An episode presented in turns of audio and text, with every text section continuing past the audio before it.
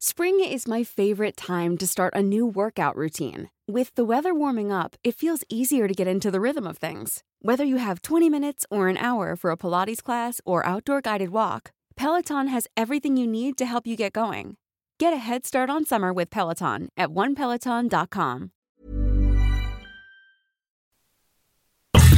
Heraldo Radio 98.5 FM. Por fin se aprobó el programa para que las trabajadoras del hogar tengamos seguro social, servicio médico, incapacidades, ahorro para el retiro, derecho a una pensión, acceso a guarderías. Pero aún hay trabajo que hacer. Regístrate ya en trabajadorasdelhogar.gov.mx. Luchamos y luchamos y lo logramos. Inscríbanos ya. Instituto Mexicano del Seguro Social. Gobierno de México. A la una, con Salvador García Soto.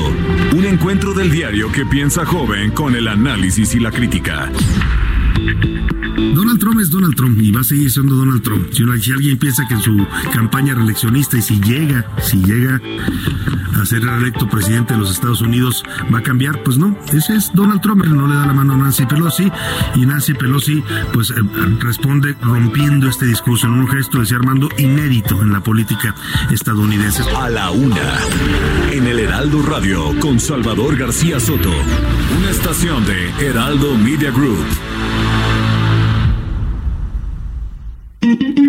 Cero. Guardando la tradición de la comida española y vasca tradicional. Cero. Cambia de casa. Estilo, buen servicio y buena comida ahora en San Ángel. Avenida Revolución, 1547. Cero Restaurant. Heraldo Radio. Brenda Peña y Manuel Zamacona están listos para actualizarte los hechos relevantes con la mirada fresca que los caracteriza. Bienvenidos a Noticiero Capitalino en Heraldo Radio 98.5 FM. Comenzamos.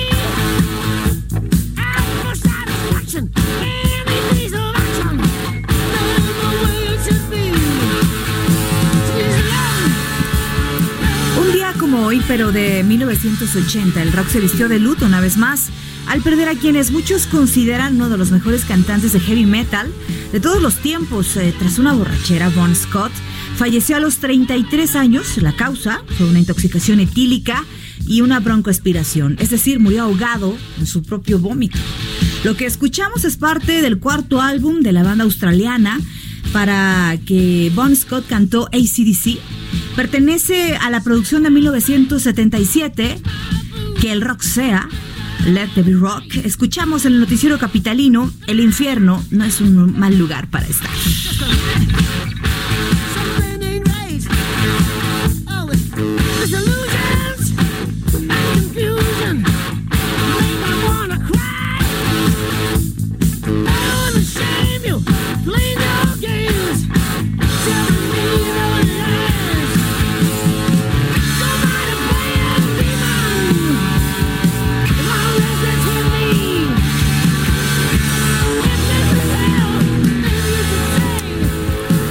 Las 8 de la noche con 3 minutos en el tiempo del centro de la República Mexicana. Qué gusto que nos está acompañando aquí a través de la señal del Heraldo Radio 98.5 de FM. Esto es el Noticiero Capitalino. Querida Brenda Peña. ¿Cómo estás, Manuel Zamacona? Muy buenas noches. Gracias por acompañarnos. Este miércoles estamos a mitad de semana. Vaya que ha sido una semana muy dura por lo menos información capitalina. Aquí le vamos a estar dando los detalles. Comuníquese con nosotros a través de las redes sociales, arroba el heraldo de México. Arroba Zamacona al aire. Y arroba Bren-Penabello. Le estaremos dando, por supuesto, información de último momento. Y recuerde que nos puede escuchar Además de seguir nuestras transmisiones de amplitud modulada en el 540 de AM, en Tijuana en el 1700 de AM y ahora también en el 97.1 de FM en McAllen y 93.5 FM en Brownsville. Así que ambos en Texas en el eh, mundo entero, también en el sitio web heraldodemexico.com.mx.com. Ah. Muy bien, muy bien. punto MX, eh, diagonal radio, ahí puede por supuesto sintonizarnos. Somos noticiero capitalino, pero nos pueden escuchar en el mundo mundial. Correcto, a través de nuestras plataformas en Spotify y también en iTunes.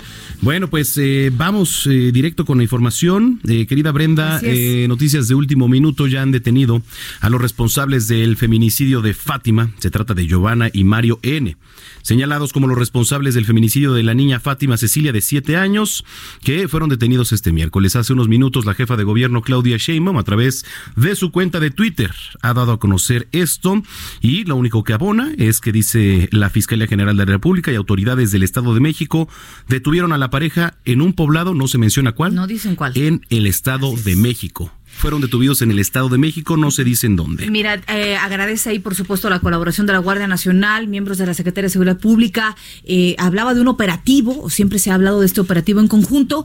Eh, la, información es escasa, es información que trasciende. Apenas hace unos minutos Amacona de entrar al aire. Y estamos a la espera, por supuesto, de que la autoridad se pronuncie al respecto, Manuel. Correcto. vamos con Israel Lorenzana, que nos tiene más información. Adelante, Israel, buenas noches. Brenda Manuel, muchísimas gracias. Efectivamente, hace unos minutos dio a conocer la jefa de gobierno, Claudia Sheinbaum, a través de su red social eh, Twitter, informó que los presuntos responsables del feminicidio de la menor Fátima Cecilia fueron detenidos en un poblado del Estado de México, todo esto con el apoyo de la Guardia Nacional y de las autoridades del Estado de México, quienes pues ayudaron, colaboraron con la Secretaría de Seguridad Ciudadana y también con la Fiscalía de la Ciudad de México desde la mañana. Hay que recordar que el día de hoy se dio a conocer precisamente los retratos hablados e imágenes de los presuntos responsables, los cuales ya fueron detenidos el día de hoy, así lo da a conocer la jefa de gobierno, y además se prevé que haya una conferencia de prensa el día de mañana. Por supuesto, esta información la estaremos corroborando, pero hace unos minutos salió precisamente a través de su red social en Twitter la jefa de gobierno dando a conocer esta noticia. Pues Brenda Manuel, nosotros por supuesto vamos a seguir muy al pendiente. Muy bien, sobre todo pendientes de los detalles, por ejemplo, saber el, eh, municipio o el poblado en el que fue justamente detenida esta pareja y los pormenores, por supuesto que si vas teniendo información que sabemos está saliendo a cuenta, a cuenta gotas, estaremos en contacto contigo, Israel. Claro que sí, vamos a estar muy al pendiente. Muy, bien, muy buenas noches. Mira, Brenda, en estos momentos, Comunicación Social del Gobierno Capitalino está confirmando que el día de hoy no se eh, dará eh, más detalles, no habrá conferencia de prensa, será el día de mañana en punto de las 9.30 de la mañana. Mañana, 9.30 de la mañana, se, llevará a cabo esta conferencia de prensa, seguramente ahí en la sala de Arroyo Sarco, ahí en el antiguo Palacio del Ayuntamiento. así que vamos a estar. Eh, seguramente va a ser tema eh, con el presidente Andrés Manuel López Obrador. Acuérdate que antes se reúne Andrés Manuel López Obrador eh, todos estos días en la mañana para saber del gabinete de seguridad. Claro. ¿no? Este es, pero mire, la verdad es que es una, es una buena noticia dentro de todo este calamidad que hemos venido pasando durante toda esta semana con el caso, por lo menos, de esta pequeña Fátima de siete años. Pero, ¿qué nos deja esto? La conciencia de, que entonces tiene que ser un caso mediático, porque Fátima solamente es una de las nueve mujeres que mueren a diario, Manuel, en nuestro país. Esas cifras son de Amnistía Internacional y, de, otras eh, asociaciones, pero entonces tiene que ser un caso mediático para que verdaderamente se resuelva. Quedan otros casos por resolver. Carol, la bebé de cinco meses, que además ya fue encontrada hace unos momentos, lo confirmaron también, bueno, esta tarde, fue encontrada sin vida. Hay que recordar que a ella se le arrebató de las manos de la madre y estos infelices fueron y también la botaron en un terreno baldío. Carol, de cinco meses de edad. Así es. en Puebla, esta pequeñita de 14 años también, eh, pues, es una niña de 14 años, degollada también en Puebla. ¿Qué viene ahora? ¿Qué es lo que sigue? O sea, ¿de, qué, humanos estamos hablando? Escríbanos en redes sociales, por favor, para estar en comunicación. Necesitamos su opinión para crear aquí una sinergia para estar en contacto. Arroba Heraldo de México. Arroba Bren-Penabello. Y arroba Zamacona al aire 8 con 8. Vamos a las calles de la Ciudad de México. Daniel Magaña, ¿qué nos tienes? Muy buenas noches. ¿Qué tal, Brenda Manuel? Muy buenas noches. Nos ubicamos en la avenida Lomas de Prateros, afuera de pues el plantel eh, educativo de la Escuela Nacional Preparatoria número 8 de nueva cuenta, pues fue tomada esta tarde por un grupo pues eh, de jóvenes con el rostro cubierto, pues sacaron violentamente a quienes estaban tomando clases. Había realizado una asamblea, ustedes recordarán, y bueno, pues los estudiantes que habían eh, decidido que hubiera clases eran la mayoría, pero bueno, pues este grupo de nueva cuenta ha tomado este plantel educativo.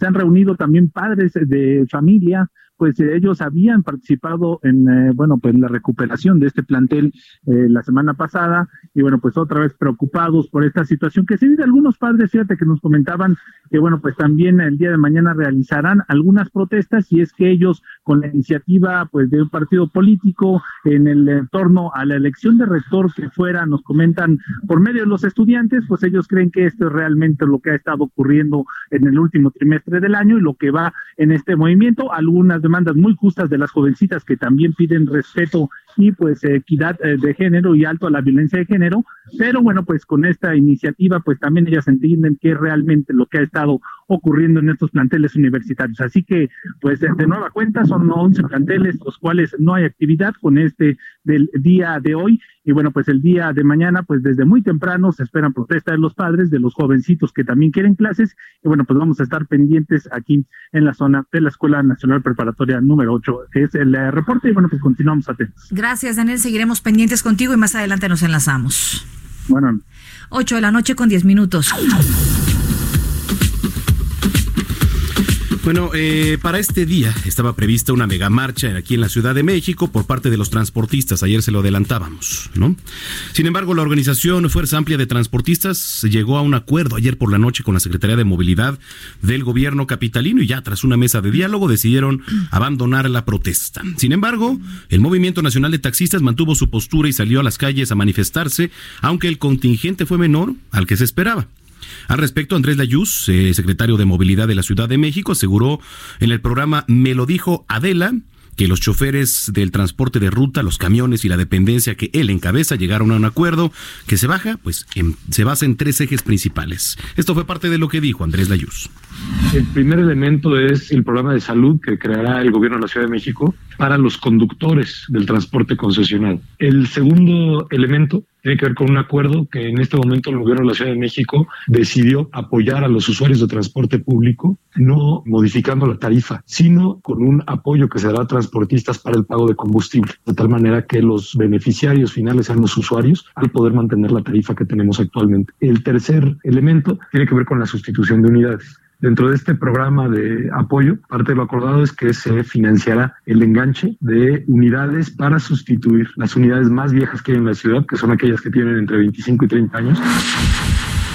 Bueno, a ver, también dijo que estas no solo son las peticiones de los transportistas, sino que son parte de las demandas de los usuarios que piden un mejor servicio y la sustitución de las unidades. Aquí es importante ¿eh? que también nos, nos hagan llegar sus comentarios. ¿Usted utiliza el transporte público? ¿Qué calificación le da al pecero al que se sube, a la unidad, al RTP? ¿No? Ya no digas ni en presentación, se siente seguro de entrada de subir y ver al chofer, le da confianza. Ah, claro, no, y fíjate. Hay taxis, no sé si te ha pasado, que luego paras taxis en la calle Manuel, y bueno, yo que luego voy con mi hija o que voy con mi hermana, que vamos solas. En taxi. En taxi, vemos eh, chin, o sea, pues veo que no trae bien el taxímetro, que no le veo muy bien la placa. Sí, no está confiable este, la unidad. está confiable. Mira, eh, a la semana pasada también me, me estaban platicando de un caso de la señora con la que luego me corto el cabello, o la, ¿no? la peluquería a la que voy, me dice, fíjate que la semana pasada me subo a un camión del transporte público, porque pues normalmente yo todos los días viajo en transporte público. Pues el tipo iba echando carreritas, que además es muy usual, ¿no? Diario. Pasa un tope, estuvo a punto de voltearse la unidad, pues casi se fractura la clavícula, paró en el hospital. y no le reclames, ¿Quién ¿eh? le responde? Y no les reclames. ¿Y quién le responde, no? Sí, por supuesto. no, no puede ser que tengamos a tipos de este de esta magnitud este haciendo carreritas. ¿No? Manejando como quieren, metiéndose entre carril y carril. Usted, yo lo invito, ¿eh? Nada más a que haga un ejercicio. Usted vea una unidad de transporte público y no, le, no lo invito a que se suba porque ahora sí que es. Eh, Pero hay, es lo que dices. Hay otras personas que tienen que tomar tres, cuatro autobuses para llegar al, trabajo y dices, caray, o sea, que te arriesgas también? ¿No? ¿No? Ya se ha comprobado luego que algunos pues, tienen sus nexos ahí con los delincuentes y les los dejan subir para que atraquen. Es realmente hay que poner con lupa, no es con buenas intenciones, es con hechos que se hacen las cosas. Ah, y la recomendación, pues es que si usted va en el automóvil, si usted va en el transporte, pues ojalá y logre tomar la placa, le tome una fotografía y arrobe a la Secretaría de Movilidad y a la Policía Capitalina. Ponerlos en evidencia. 8 con 13. Oiga, autoridades de la Ciudad de México y de la Secretaría de Educación Pública acordaron aplicar cinco medidas en escuelas públicas de nivel primaria si eh, los padres llegan a tardar más de 20 minutos, ya se lo decíamos ayer y le pedíamos opinión, si se tardan más de 20 minutos en recoger a sus hijos, acuérdense que el director de la escuela podría llamar a la policía y pedir que el niño sea trasladado en una patrulla al Ministerio Público. Le preguntábamos incluso qué medidas implementaban en la escuela cuando usted llegaba a retrasarse, porque hay que decirlo, digo, no es cosa de todos los días, habrá papás que luego sí pecan de irresponsables, pero habrá quienes el tráfico, que un inconveniente, bueno, y, y pides apoyo a la escuela. Saludamos en la línea telefónica a Nacheli Ramírez, presidenta de la Comisión de Derechos Humanos aquí en la capital. Eh, Nacheli, gracias por platicar con nosotros. No, muy buenas noches, Brenda Manuel. Gracias por conversar. Eh, preguntarte de entrada tu lectura acerca de esta medida. Se hablaba de un antecedente que ya existía con esta regla en las escuelas en la Ciudad de México. Sí, hay un antecedente. Mira, el problema que vemos es básicamente que tendríamos que aplicar algo así contemplando muchas eh, aristas. Uno, lo que ustedes están estado viendo en el sondeo y es en una ciudad tan compleja en términos de movilidad, eh, corres el riesgo si tú aplicas una medida así de tajante con términos muy, muy eh, establecidos de esa manera que vas a entonces tener a niños que además van a estar asustados porque los vas a subir una patrulla a instalaciones que no son adecuadas para niños porque aunque estás hablando de la creación de fiscalías casi casi especiales, ¿no? Y que creo que eso podría complejizar. Mira, en mi opinión, eh, si se aplicaran los protocolos, el que está, como se debería aplicar, no tendríamos que utilizar más que muy excepcionalmente estrategias como la que se está planteando, ¿no? Claro. Sí, efectivamente, porque pues no te puedes poner a ver eh, si un menor de edad, sobre todo en, en educación básica, Nacheli, y, y, bueno, pues estamos hablando de eso. Ahora, eh, la segunda parte también, el día de ayer hablábamos de que algunas escuelas eh, privadas en la Ciudad de México, en el país, pues tienen sus diferentes formas, ¿no? De, compensar quizá el llegar 20, 30 minutos tarde, etcétera. Se podría hablar de una expansión, de comedor, hay muchas actividades. Eh, desde la Comisión de Derechos Humanos, quizá qué se podría recomendar para ampliar una estancia de un pequeño. No, es correcto. Mira, lo que se tendría que hacer, generalmente además los maestros no salen a la misma hora que salen los niños. Tienen un espacio, digamos, de, manejo administrativo posterior, en donde podrían hacerse guardias rotativas en, entre los mismos maestros y la comunidad escolar para estar al cuidado de los niños, que es generalmente lo que pasa en las escuelas eh, privadas. Eh, los niños se son resguardados en la escuela, con alguien de la escuela, eh, no toda la escuela ni todos los maestros, y eso lo van rotando. O sea, yo soy de la opinión que en ese tipo de estrategias estaríamos asegurando algo que sí y aquí se comprende y acompaño, digamos, la necesidad de tener medidas en términos de que la escuela tiene que cumplir su obligación del cuidado de los niños cuando están en su área, ¿no? Lo que no podemos hacer es no nada más, eh, digamos, permitir lo que pasó con, con Fátima, sino que nosotros sabemos que los niños básicamente salen de la escuela y los dejan en la calle. Definitivamente. Ahora, también hay una realidad alterna, Nacheli, eh, si me permites retomarla contigo. Están estos nenos que, que, bien podemos ir por ellos a la escuela, los, dos papás que el trabajo nos lo permite, otros irán en transporte escolar, otros se los llevará la mamá de la amiga o la vecina, o eh, incluso existen casos eh, muy particulares en las que los mismos niños se van, solos. solitos caminando a su casa porque no hay forma. El papá trabaja y trabaja muy lejos y la mamá también. Y o se van los hermanitos, ¿no? De la primaria juntos. Entonces ahí estamos en este caso aquí en la Ciudad de México en una situación de alerta para los menores que en este caso tienen que irse solitos a casa. Sí, claro. Claro que lo estamos y aquí lo que tendríamos que eh, es, es recuperar el sentido de comunidad escolar. Si lo que tendríamos que estar articulando son las redes de apoyo entre los papás, ¿no? Que permita exactamente que construyas comunidad escolar, que yo creo que parte de la, del, del, de la tragedia que tenemos tiene que ver también eso con la ruptura de los tejidos y articulaciones. Entonces, como tú lo dices, lo que no podemos hacer es eh, seguir permitiendo que un grupo de niños se cuiden entre ellos, sino más bien en cómo articulamos entre la comunidad escolar para que haya elementos eh, de, de, corresponsabilidad, de apoyo, de solidaridad, que hablarían mucho y construirían algo que estamos perdiendo, que es el tejido social. Definitivamente. Finalmente, Nacheli, eh, antes de despedirnos y aprovechando que te tenemos en la línea telefónica, ¿alguna postura desde la Comisión de Derechos Humanos Capitalina frente a esta captura de los sujetos relacionados con el feminicidio de, de la pequeña Fátima?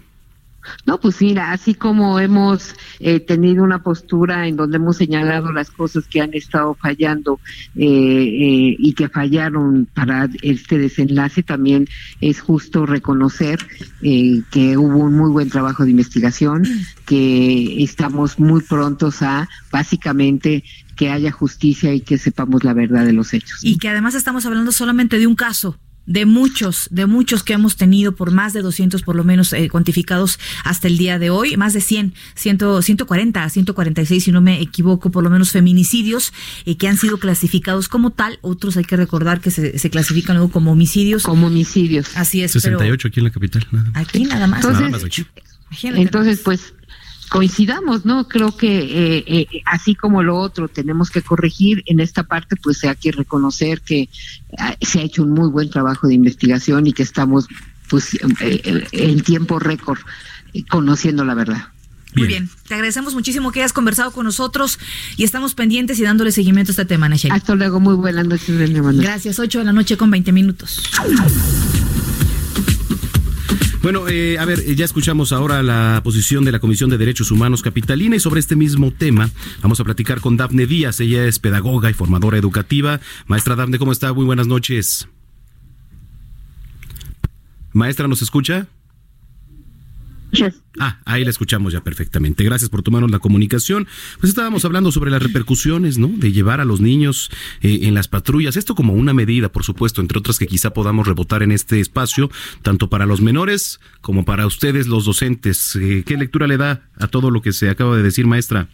Ah, es muy complicado porque el punto 42 de la guía operativa para el funcionamiento de las escuelas dice claramente que el primer paso es hacer una reunión con los padres para darles la información de cómo vamos a entregar a sus hijos, ¿no? Recordemos que, como bien se ha dicho, la escuela es responsable de los chicos mientras se encuentran dentro del plantel educativo y hasta la entrega a sus padres. Entonces, eh, normalmente se hace una reunión en donde se decide a quiénes son los responsables que van a ir por ellos. Como ya se dijo antes, pueden ser los abuelitos, el hermano mayor que va en la preparatoria, un tío, un vecino, pero están muy claramente identificados. El problema viene cuando el reglamento dice que nosotros tenemos la obligación de mantenerlos dentro de la escuela 20 minutos. O sea, la tolerancia para tener a un niño son 20 minutos y el protocolo indica que inmediatamente pasados esos 20 minutos tenemos que llamar a la autoridad que es la policía para que los lleve al Ministerio Público, ¿no? Entonces, imagínense lo que es entregarle a un niño a un policía y decirle, pues es que no llegaron sus papás, que lo vayan a buscar a la delegación. Para un niño es sumamente impresionante, o sea, para un niño es choqueante, porque lo primero que piensa es yo hice algo mal, soy un delincuente. Híjole. Es una experiencia que no debe vivir un niño. Espérame, y que además las, los incidentes suceden. O sea, te sucede que se te poncha una llanta, te sucede que el micro eh, se retrasa o, te sucede que se te hizo tarde, se suceden las cosas y sería terrible escalar los, eh, esos niveles y llevar a estos pequeños a un ambiente tan hostil como es un ministerio público. Bueno, si uno de adultos se deprime, imagínate un chiquito. Además de que al llegarlos a los, al Ministerio Público, los padres, siempre se hace una investigación de por qué el padre o la madre no llegó por el chico. Entonces, lo que hacemos las escuelas es tener una red de información, como ya se dijo, donde el padre se puede comunicar con el maestro y decirle, es que voy retrasado, se me ponchó una llanta, tuve un problema en el trabajo. Pero normalmente los maestros tenemos dos o tres turnos. Por lo tanto, el maestro no puede estar ahí una hora porque ya tiene que entrar en media hora a otra escuela. Así es muy seguramente, o en la noche, pues en el caso, por ejemplo, de las escuelas nocturnas, pues los maestros se tienen que retirar a las 7 de la noche a más tardar. Entonces, lo que hacemos es apoyarnos con los otros turnos, pidiendo, digamos, eh, apoyo con otros directores o con otros eh, maestros para que ellos sean los responsables de esos chicos hasta que los padres lleguen, justamente para evitar la situación de que este niño sea entregado a la policía genere alguna situación de estrés, de angustia, de ansiedad, en donde obviamente el niño va a tener miedo al día siguiente de ir a la escuela, ¿no? ¿Va a ir la policía otra vez por mí? Pues sí, ahora me queda claro que no, sí, no todas las escuelas manejan este protocolo, eh, maestra, porque pues ya es lo que estamos viendo. Habrá que capacitar y habrá que generar a medida ciudad, a medida nacional, pues una estrategia, ¿no? Porque me queda claro que eh, no todas las escuelas tienen esta sinergia, no todas las escuelas están en el mismo eh, sentido para la protección de, de, sus alumnos, que debería de ser así. Sin embargo, eh, ¿cuál sería una recomendación desde tu postura como docente para que quizás se amplíe o se refuerce este método? Lo primero es dejar súper claro quién va a recoger al niño. Ya no se vale la situación de mi, mi vecina la va a recoger porque yo no puedo llegar, porque fui al centro y se me hizo tarde, va a ir mi vecina. Antes lo podíamos hacer porque había cierta seguridad con, la red de comunicación. Era otra forma, claro. Desde luego, pero en este momento no podemos ya confiar, porque igual la vecina no lleva al niño a la casa, igual a la vecina le roban a sus propios hijos y al nuestro también. Entonces, tenemos que dejar súper claro quién va a recoger al niño. Y la siguiente situación es que, si bien sin entre las escuelas tenemos que hacer sinergia, hay escuelas que ya no tienen otro turno y los conserjes totalmente se niegan porque es una enorme responsabilidad. Nosotros no podemos sacar a los niños. Hemos tenido problemas porque nosotros como docentes decimos, oye, el niño ya tiene aquí una hora, lo voy a llevar a su casa. Está llorando, está angustiado, está preocupado. Y después a nosotros nos levantan un extrañamiento por haber sacado sin permiso al niño de la escuela. Oye, Dafne, a ver, pero también hay los padres que tienen estos incidentes que llegamos a tener todos, todos en la vida, pero también hay padres que tienen la mala costumbre o esta comodidad de llegar siempre retrasados por los chicos. Eso también, ahí empieza la responsabilidad. En este caso, ¿qué, qué proponen ustedes? ¿Qué tipo de jalón, de manotazo, de sanción proponen para los papás? Porque eh, parece de veras de risa, pero hay papás que hacen concha, como dicen por ahí con la escuela, dicen, bueno, pues eh, aquí estoy un ratito más, ¿verdad? Vaya, no se trata de una urgencia, sino a veces para muchos una costumbre ya llegar tarde por los niños. Sí, en muchos casos hay escuelas que empezaron a aplicar las multas los padres llegaban tarde y los multaban, pero desde luego eso eh, pues generó mucho ruido porque pues pensaban que estaban cobrando por ser guardería y no es la razón. La razón era generar conciencia de que los niños no se pueden quedar una hora ahí solos con angustia, ¿no? Sí, claro. Lo que nosotros proponemos es que los padres mismos generen una red en donde se vayan ellos rolando para en caso de que alguno no pueda llegar, digan, bueno, estamos como una especie de asamblea o asociación de padres responsables que diga, ah, bueno, estos niños viven por mi casa, los padres tuvieron un incidente, yo estoy autorizado porque la escuela sabe quién soy, dónde vivo, quién es mi hijo, entonces yo estoy autorizado para llevarlo a su casa. Claro. Y en compañía, ahora sí, de algún docente que pueda acompañarlos, no sacar al niño, sino que el padre ya haya firmado un consentimiento de que en caso de alguna urgencia, esta asociación va a ir por el niño y lo va a entregar en su hogar o en el hogar del abuelito o en alguno de esos lugares, ¿no? Pero muchas veces incluso los padres ni siquiera nos dejan su número celular para no estarlos molestando, ¿no? Entonces muchas veces no tenemos ni siquiera en dónde localizarlos. Dafne, gracias por platicar con nosotros esta noche. No, muchas gracias a ustedes. Es la maestra Dafne Díaz, pedagoga y formadora educativa. ¿Y te han puesto sanción? Puedes creer, sí. Sí, claro, alguna, eh, pero con previo aviso. O sea, yo me encontraba en la oficina y saben que eh, me están pidiendo que me quede una junta de emergencia. Les pido una hora aproximadamente. Sí, va a ser tanto, no, no importa, eh, accede al comedor y pues hay que. Oye, pero, pero espérame, es tu responsabilidad, es tu hijo. No, es, el hijo de la maestra, no es el hijo de la vecina, no, es el hijo de la señorita de, de allá afuera, oiga, cuídeme las cinco minutitos. De verdad, hasta que no pasan este tipo de cosas, uno no dice, caray, de veras. Hay gente mala allá afuera. ¿eh? Escríbenos en redes sociales, arroba heraldo de México. Arroba bajo penabello. Y arroba zamacona al aire. Son las 8 de la noche con 27 minutos aquí en el 98.5 de FM. Usted escucha el noticiero capitalino. Vamos a las tendencias en Twitter. A la pausa y volvemos. Expo Antaria Alimentaria a México 2020. Consolida alianzas y negocios el 31 de marzo, primero y 2 de abril. Presenta. Esto es lo que ha sido tendencia hoy en Twitter. Hoy miércoles 19 es tendencia en Twitter. Carol Naomi. Esta es una pequeña de cinco meses que fue arrebatada de los brazos de su madre ayer martes. Hoy su cuerpo fue encontrado sin vida en calles de la colonia Bellavista en Saltillo, Coahuila. La principal línea de investigación es un problema familiar. Ulises Lara López, vocero de la Fiscalía General de Justicia de la Ciudad de México, informó que se identificó a Gladys Giovanna Cruz Hernández y Mario Alberto Reyes Nájera como los posibles responsables de la muerte de la pequeña Fátima. El funcionario señaló que aún no se determina el grado de responsabilidad de ambos y recordó que este delito es punible con una sentencia de entre 80 y 140 años de prisión. Se hicieron viral los hashtags Un día sin mujeres, Un día sin nosotras y Paro Nacional, pues con el lema El 9 ninguna se mueve, la Asamblea Feminista Juntas y Organizadas ha convocado a un paro nacional de mujeres para los días 8 y 9 de marzo, para exigir justicias en los casos de feminicidio y en protesta por la violencia de género. Fueron trending topic las declaraciones del titular de la Unidad de Inteligencia Financiera, Santiago Nieto Castillo, en torno al caso Lozoya, pues señaló que hasta el momento han sido 14 las cuentas congeladas relacionadas con el exdirector de Pemex y que hay investigaciones contra más funcionarios de la administración de Enrique Peña Nieto.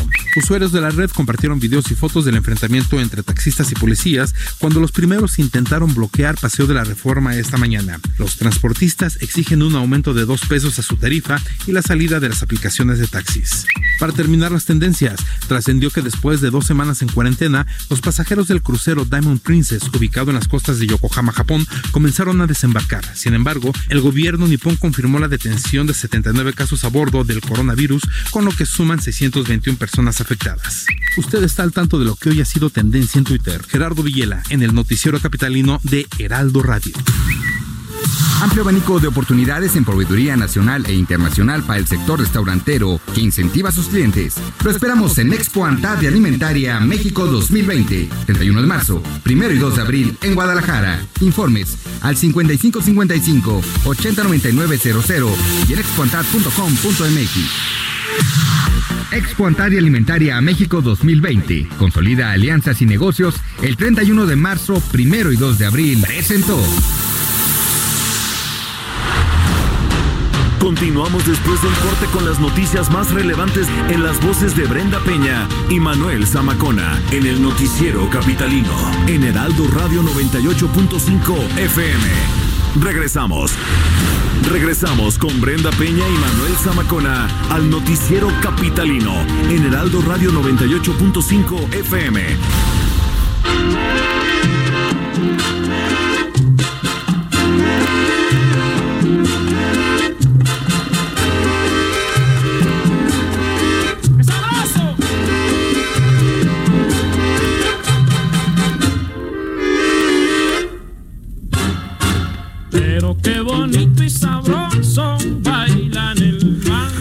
Como hoy, pero de 1963, en La Habana, Cuba, murió a los 43 años el apodado Dios del son cubano.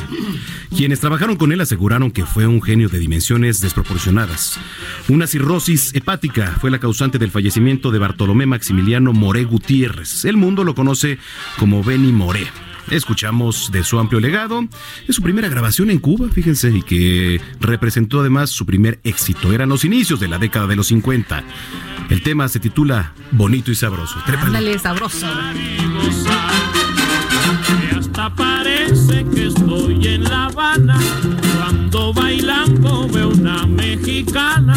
No hay que olvidar que México y La Habana son dos ciudades que son como hermanas.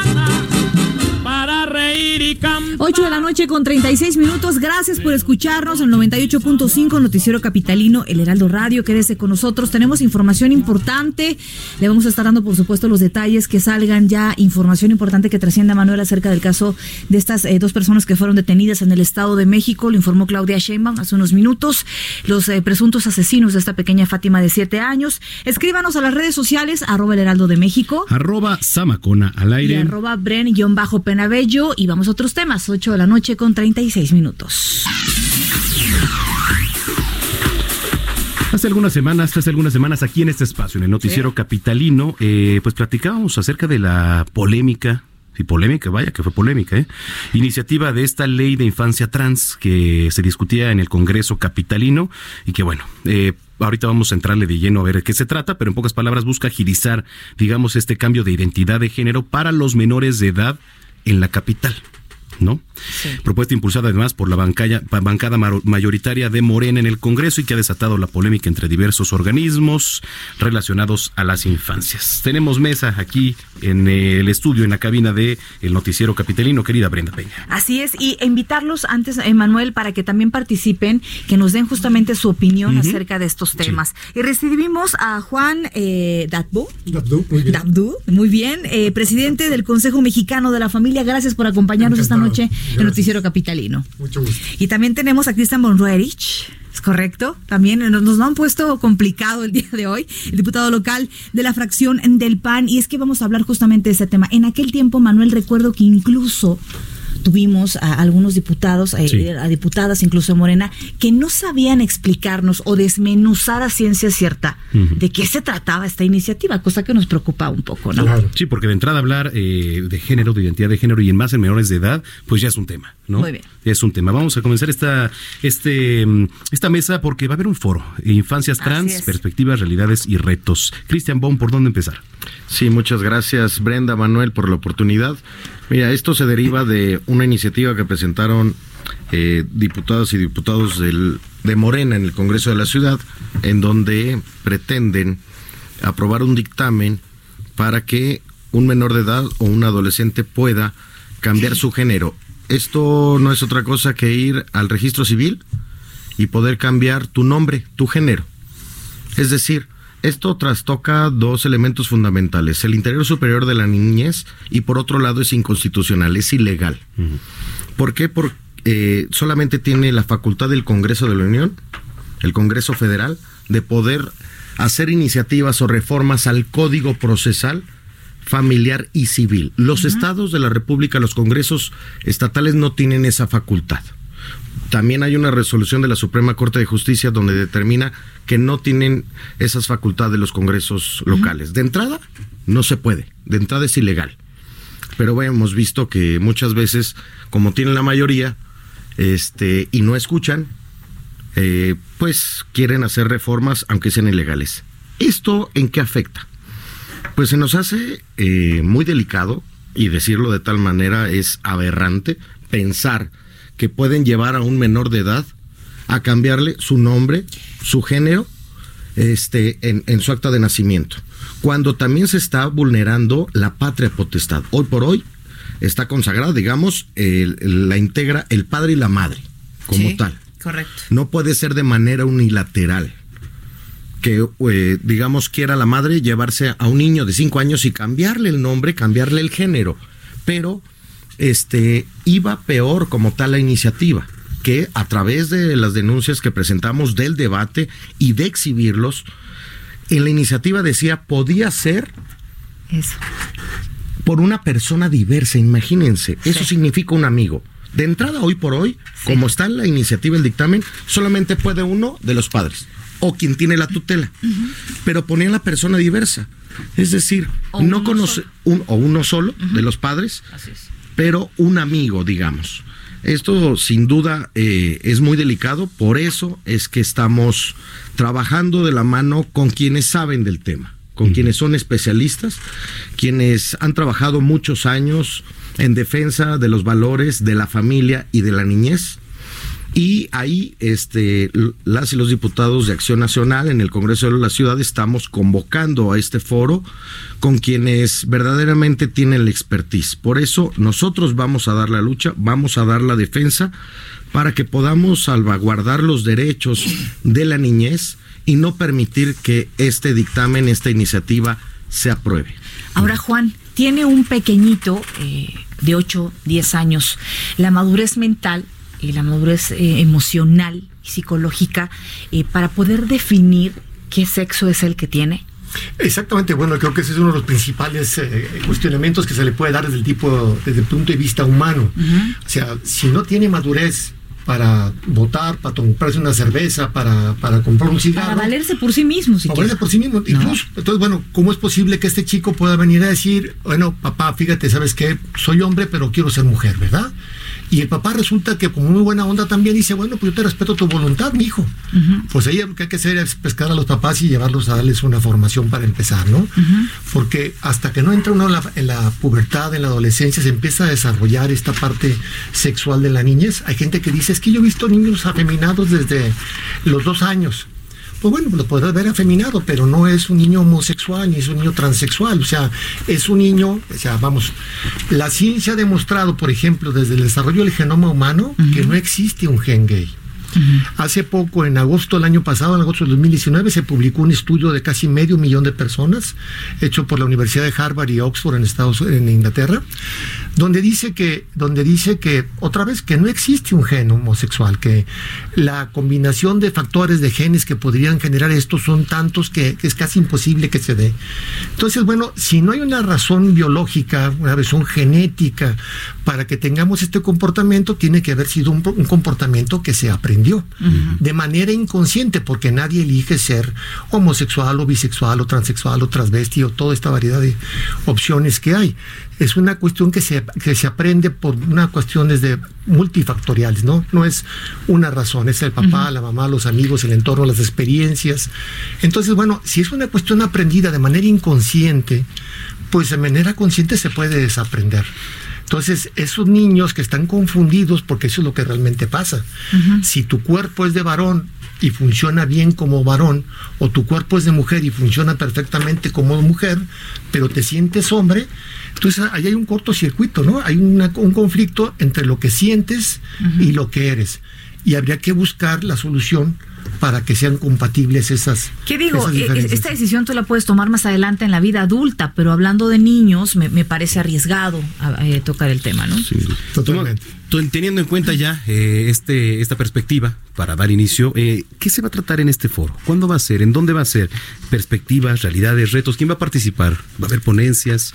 Sí, bueno, está, está conformado por un grupo de especialistas, están ahí alrededor de 10 personas y se van a tocar todos los, todos los aspectos, ¿verdad? Hay un autor, que viene un especialista argentino que se graduó en el doctorado en, en, Canadá, que precisamente acaba de escribir un libro que se llama Atrapado en el cuerpo, en el cuerpo equivocado, ¿no? Y es una, es una narración de la investigación que hizo de manera científica y filosófica de toda esta problemática que siguen las personas y las consecuencias que tienen, porque además no es cuestión de que digas, puedo elegir ser hombre o puedo elegir ser mujer te tienes que meter a un proceso eh, quirúrgico, te tienes que meter a un proceso hormonal que incluso, por ejemplo... Es agresivo. Muy agresivo, violenta en tu cuerpo, de, tanto de adulto como de niño. O sea, te tienen te inhiben el funcionamiento normal de tu cuerpo, ¿no?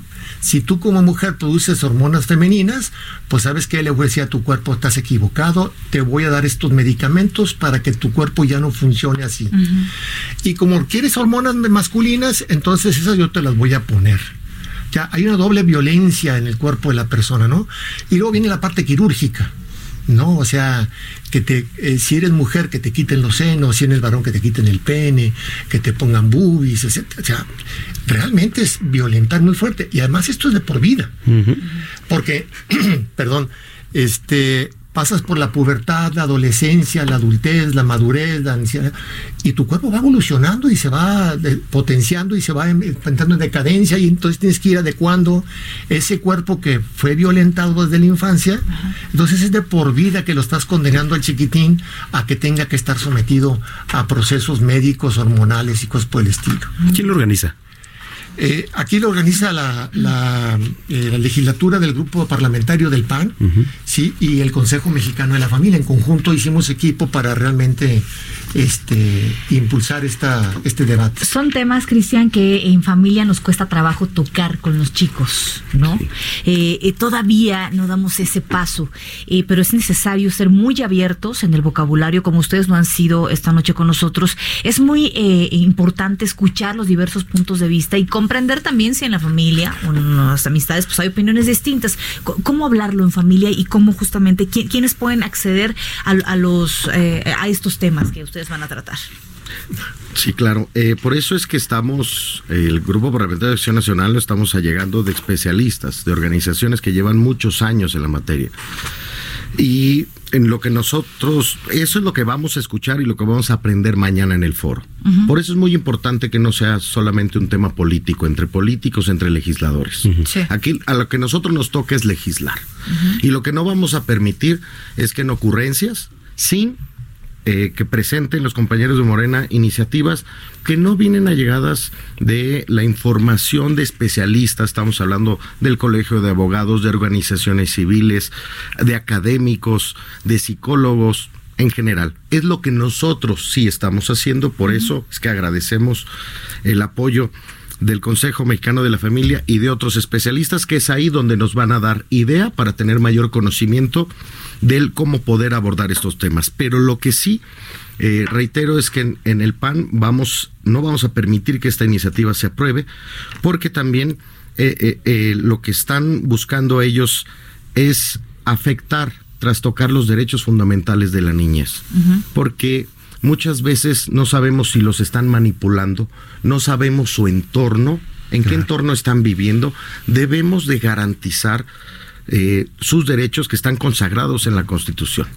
Es decir, en, como lo decía en el tema de la patria potestad, es para el interés de los niños, es para proteger su integridad, su salud, su educación, que tengan un desarrollo natural conforme a su eh, madurez física y emocional. Es decir, un niño de 5 años, de 10 años, 12 años, no tiene la madurez psicosexual como para que lo lleven a cambiarle el, género. Y por otro lado, puede ser que cuando llegue a los 18 años diga, yo no me quería llamar María cuando me llamaba Juan. ¿Por qué me hicieron eso? Es decir, en, y, nada más para dejar claro, si me lo permiten, en Acción Nacional no estamos en contra de que alguien se cambie su nombre o su género en un acta de nacimiento, siempre y cuando sea mayor de edad. Pero, y lo peor, eh, eh, entre lo que ellos pretenden es que simplemente sea un trámite administrativo. Es decir, no está ni contemplando un juez de lo familiar, que a su vez tiene que estar allegado de psicólogos, de tener, de peritos, de tener un examen en donde determinen si un niño verdaderamente por supuesto. Eh, está en la capacidad de decir que detrás no lo tiene, esa madurez, pero que, que puedan obligarlo, manipularlo para que cambie su género. Desde la presentación de esta iniciativa, eh, la bancada de Morena ha tenido algunos especialistas que se hayan acercado y que hayan explicado en qué basaron esta iniciativa o estos puntos que ellos citan. Buen punto, este Brenda. Tanto que no lo tuvieron, que presentaron la iniciativa, pretendieron aprobarla en el Pleno, lo que no permitimos. ¿Y qué crees? Después de las denuncias, después del debate y de que lo denunciamos en medios, es que hicieron un foro. Pero ya está el dictamen aprobado. Es decir, lo hubieran hecho antes, tanto que se pronunció la jefa de gobierno y coincidimos con ella. Dijo que... decir, a ver, a ver, esto es un tema delicado que no se puede hacer al vapor y se tiene que tomar eh, en cuenta a los especialistas. Y eso es lo que con responsabilidad las y los diputados de Acción Nacional lo estamos haciendo, por eso la convocatoria a este foro con quienes son expertos en la materia. Ahora, una vez teniendo las conclusiones de, este foro que se va a pretender, presentar las conclusiones ante el Congreso Capitalino y sobre esto buscar ya este, alguna equidad, ¿no? Alguna, alguna este, algún acuerdo. Sí, así es. Eh, esto queremos, de, entrada el Consejo Mexicano de la Familia ha presentado una iniciativa y nos platicará Juan desde hace tiempo, pero nosotros, derivado de las conclusiones, vamos a fortalecer nuestras iniciativas en protección de la familia, de la niñez y de los adolescentes. No al vapor, no simplemente por una idea de un legislador, con el apoyo de los especialistas vamos a hacer las reformas necesarias para la protección de las y los niños y de la familia, pero también lo vamos a llevar al ámbito federal, para el Congreso de la Unión y eh, la Cámara de Senadores. Muy bien. Muy bien, pues agradecemos mucho, Juan. ¿Alguna conclusión? Sí, bueno, mira, ahorita que decía Cristian que esto no se puede manejar con las ideas de un, de un diputado, bueno, el problema es ese, que, que toda esta argumentación que, presentan la gente de Morena, tanto en la Cámara de Senadores como en la Cámara de Diputados, están basados en una ideología y un país no puede ser gobernado por ideologías, porque las ideologías son básicamente eh, conjunto de ideas y las ideas son conceptos abstractos que surgen de la imaginación o de la inteligencia de las personas. Entonces, no podemos estar sujetos a la gobernabilidad del gobernante en turno, así decir, bueno, pues yo creo en esto, pues voy a hacer esto, ¿verdad? Nosotros pensamos esto, no, a ver, ahí está la ciencia, ¿verdad? Ahí está la razón, o sea, tienes que fundamentar, argumentar lo que estás haciendo. En el Senado están peleando por una iniciativa parecida. ¿Qué han hecho? Un foro donde llevan a seis chicos o chicas que han sufrido con este problema y eso lo presentan como si fuera una conclusión científica. Pues son las malas experiencias de seis personas. Sí, digo, no, no, no puedes dudar de ello. De lo que sí se puede dudar es que si acudieron a las personas correctas, si recibieron la atención correcta, pero no puedes llegar a una conclusión. En Estados Unidos, por ejemplo, la Food and Drug Administration, que es la que regula todas estas cosas de los medicamentos, dijo, no ha aprobado ninguno de estos inhibidores que le llaman, eh, eh, ¿cómo le llaman? Este, bueno, estos inhibidores hormonales, no los ha aprobado. ¿Por qué? Porque no hay, no hay manera todavía de, evaluarlos de manera científica si tienen un efecto negativo. Yo, yo, me, yo me haría una pregunta antes que cualquier otra cosa. ¿Es urgente el tema o hay cosas que nos urgen más en este momento? Sí, por supuesto, porque... Hay cosas que son prioridad en este momento. Lo están viendo. De, de verdad, deberíamos de estar viendo. Hoy nos enteramos que acaban de asesinar y violar a una niña de ocho meses. Bueno, Estamos hablando del tema de Fátima, del tema de... Es decir, ¿en qué está pensando el gobierno? ¿En qué está pensando el, eh, las y los compañeros de Morena? Porque hoy tienen la gran oportunidad y la responsabilidad de tratar los temas fundamentales, como estamos hablando, de cómo se han ido aumentando exponencialmente los delitos, los feminicidios, y hoy no escuchamos una estrategia clara contundente de qué es lo que tiene que hacer el Estado mexicano. Todos somos responsables. Pero hay quienes tienen la oportunidad, quienes tienen la mayoría de todos los congresos, tanto federal como local, y, de la, y del gobierno federal. Hoy no vemos cuál es una estrategia clara para que las mujeres, las niñas y los niños se sientan seguros en este país. Ya nada más eh, para finalizar, Cristian, eh, esta tarde platicamos con José Luis Rodríguez, diputado de Morena, en Noticias México. Estuvo contigo reunido José Luis Rodríguez para presentar este dictamen. ¿No? Para un dictamen que tiene que ver este, con la ley de atención a víctimas, si no me equivoco. Sí, sí es. ¿Cuál es tu punto de vista? El punto de vista de la fracción parlamentaria del PAN. Sí, mira, eh, la verdad es que estamos, hemos venido trabajando en ese sentido, tanto que se acaba de aprobar una iniciativa que yo presenté para que la Comisión de Víctimas en la Ciudad de México, que no tenía la facultad en materia penal, cuando sí a nivel federal, se acaba de aprobar. Es decir, imagínate, no puede hacer todo el trabajo la Fiscalía General de la Ciudad de México. No puede ser juez y parte. Es decir, se necesitan eh, eh, órganos autónomos, se necesita apoyarse de las organizaciones, pero esta instancia institucional de la este, del, del Consejo para Atención a las Víctimas no tenía facultades. Hoy ya las tiene. Es decir, estamos hablando que tenemos un andamiaje institucional y eh, legislativo que tenemos que revisarlo. Pero hoy por hoy las facultades que tiene el gobierno, que son suficientes, deben de eh, trabajar arduamente para que den resultados. Ahí también de este anuncio que eh, Acción Nacional va a presentar una iniciativa para que eh, exista una fiscalía de protección y de atención para las niñas y los niños. En este caso, como se dan los feminicidios para las niñas. Tiene que haber desde la Fiscalía General y desde la Fiscalía estatales, en este caso de la Ciudad de México, una atención prioritaria a todos los delitos, abusos que se dan a las niñas y los niños. Habría una figura específica para Así esta es, un fiscal especial. Ahí es donde está lo interesante. Es decir, que no escuchamos una propuesta clara de lo que tiene que hacer el gobierno. Y desgraciadamente, si hoy como dice el presidente de la República, que en lo poco que coincido con él es que bendita las redes sociales, si no viéramos los casos de los feminicidios, si no nos lo ponen en la cara eh, eh, eh, estos monstruos que se atreven a, asesinar, a violentar, si no lo vemos, es que el gobierno no se pone las pilas.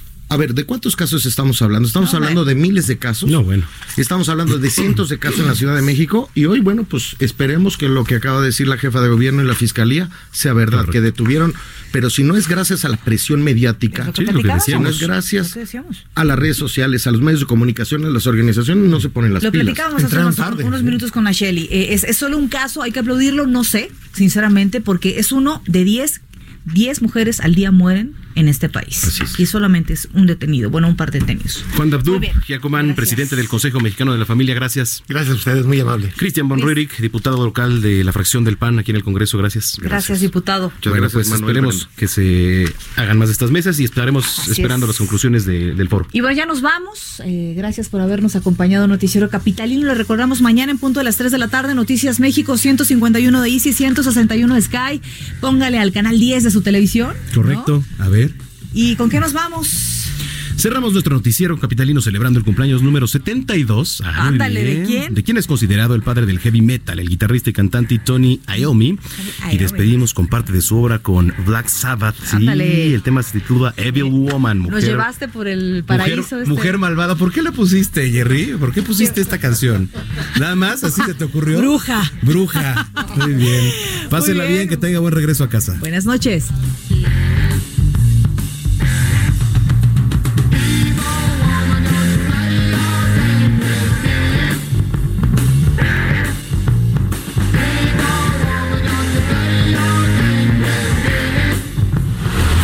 Estás informado con las noticias más relevantes que acontecen en la metrópoli. No te pierdas la próxima emisión de Noticiero Capitalino con Brenda Peña y Manuel Zamacona. Heraldo Radio. Amplio abanico de oportunidades en proveeduría nacional e internacional para el sector restaurantero que incentiva a sus clientes. Lo esperamos en Expo Antadia Alimentaria México 2020, 31 de marzo, 1 y 2 de abril en Guadalajara. Informes al 5555 809900 y en expoantad.com.mx.